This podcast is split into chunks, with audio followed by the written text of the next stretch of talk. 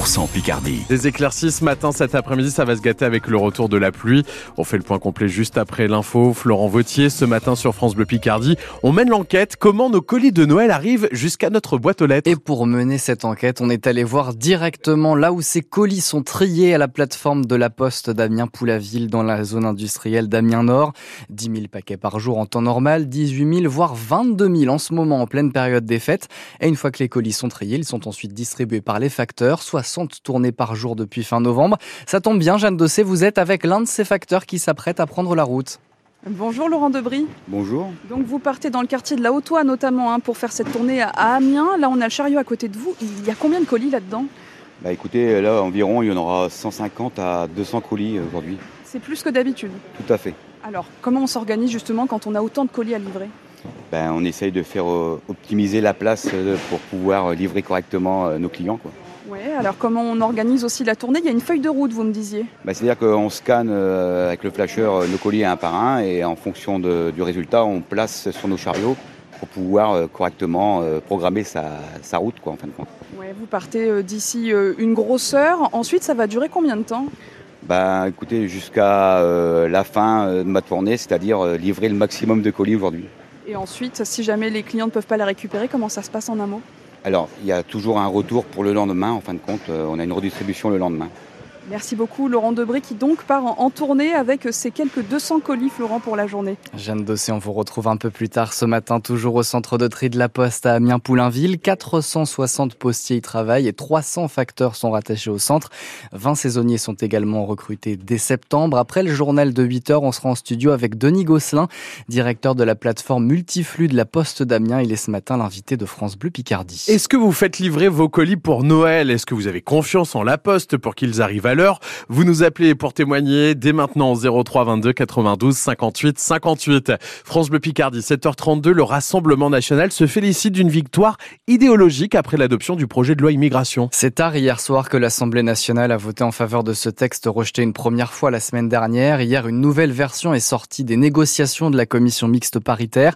Elle est plus restrictive, régularisation des travailleurs sans papier dans les métiers dits en tension plus difficiles, instauration de quotas sur trois ans, mais aussi caution demandée pour les étudiants étrangers qui font une demande de titre de séjour. Le RN, les Républicains et la grande majorité des soutiens du président ont voté pour ce texte, mais cette majorité présidentielle apparaît désormais divisée, Cyril Ardo.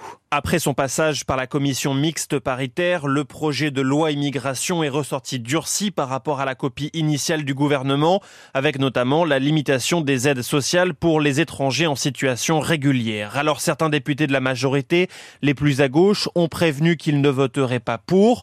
Menace mise à exécution puisque 59 d'entre eux, près du quart des députés macronistes, se sont abstenus ou ont voté contre. C'est le cas par exemple du président de la commission des lois, Sacha Ollier. Même les jeunes avec Macron ont dit leur opposition. Et ça tangue aussi à l'aile gauche du gouvernement. Plusieurs ministres ont dénoncé ce texte. C'est le cas du ministre de l'Industrie Roland Lescure, de celui des Transports Clément Beaune ou encore de Rima Abdul Malak à la culture.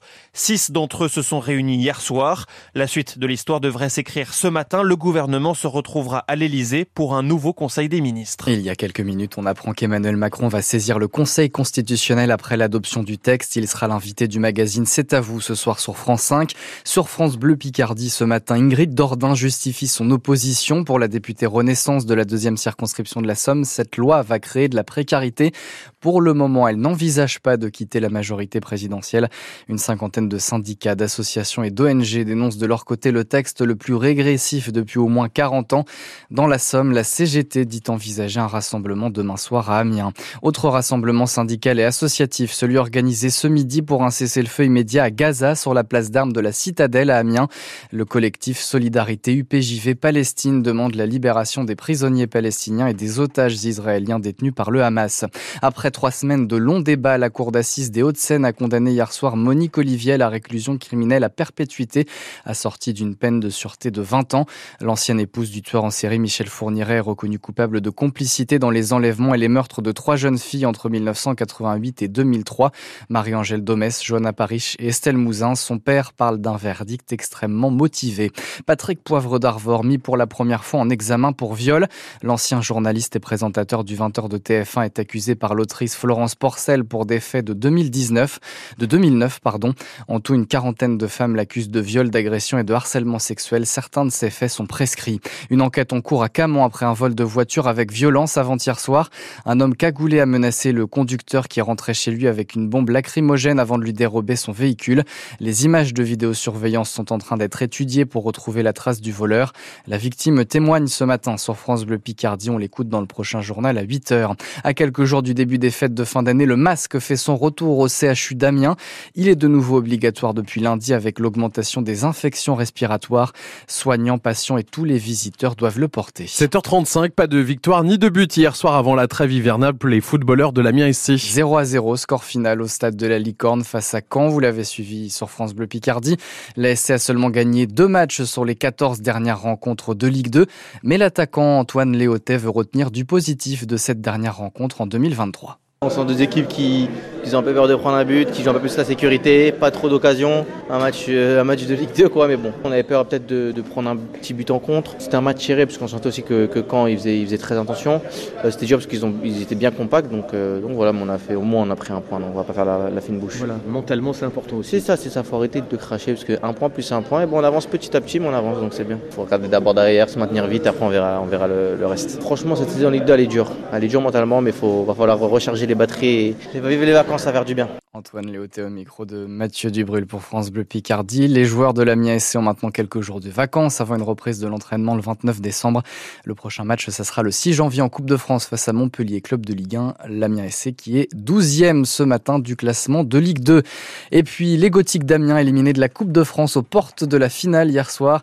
Les hockeyeurs amiénois ont été battus en demi par Grenoble 5 buts à 1. On écoute la déception du défenseur Romain Bolt dans notre chronique Picardie Sport. C'est dans moins de 10 minutes sur France Bleu Picardie. Riyadh.